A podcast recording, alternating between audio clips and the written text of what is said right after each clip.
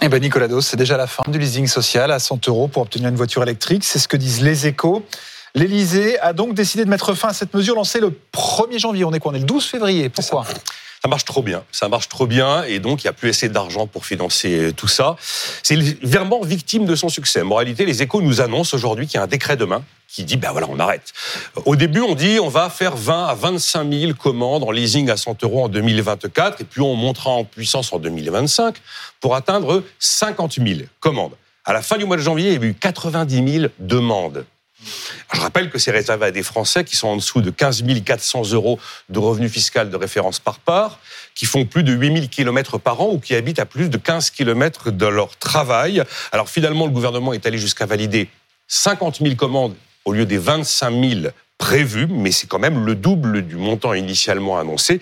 Et donc, on arrête parce que ça fonctionne trop bien. Mais c'est quand même fou de se dire, on arrête parce que ça marche trop bien. On n'avait pas anticipé ce succès? On avait anticipé 25 000 commandes, 300 millions d'euros. Il y a 13 000 euros d'argent public par voiture.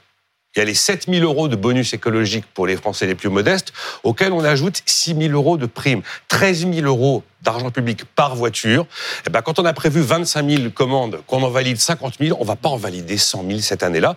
Il y a eu 300 millions d'euros qui ont été prévus à peu près dans le budget 2024. Globalement, on va probablement doubler ce montant, alors que l'état des finances publiques est mauvais, que les perspectives de croissance se sont très sérieusement assombries. Je rappelle qu'au total, l'ensemble de l'enveloppe véhicule électrique, si on prend les bonus verts, le leasing social, mais aussi l'aide pour acheter un deux roues, on a prévu un milliard et demi d'euros cette année en 2024, on ne pourra pas en mettre 2 ou 2 milliards et demi. C'est tout simplement pas possible. Il y a un dernier élément, c'est que aussi le gouvernement met en avant peut-être la, capacité encore trop faible des constructeurs français à produire du Made in France. Parce qu'il veut surtout pas que l'argent public qu'on dépense pour le leasing à 100 euros, ça aille engraisser des concurrents étrangers, notamment des Chinois ou des Américains. Et ça veut donc dire qu'il n'y a, plus d'argent, comme on disait vendredi à propos de, la Sécu et de la consultation chez le général. Mais c'est exactement ça. Il n'y a plus d'argent. Quand vous prévoyez un budget avec 1,4% de croissance pour l'ensemble de l'année, et qu'à peine au mois de février, même pas mi-février, vous vous rendez compte que ça va pas être 1,4, mais 0,9.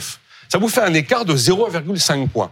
C'est juste monumental, 0,5 points. Ça veut dire qu'il y a 10 milliards d'euros qui n'étaient pas prévus, qu'il va falloir aller, qu'il faut aller chercher. Moi, je prends un pari là dans les euh, dans les jours qui viennent. Le mot austérité va remonter dans le débat et dans l'actualité. Il peut y avoir deux types d'austérité. L'austérité budgétaire, c'est tu coupes des crédits, souvent par décret. Et puis il y en a une autre, c'est l'austérité fiscale.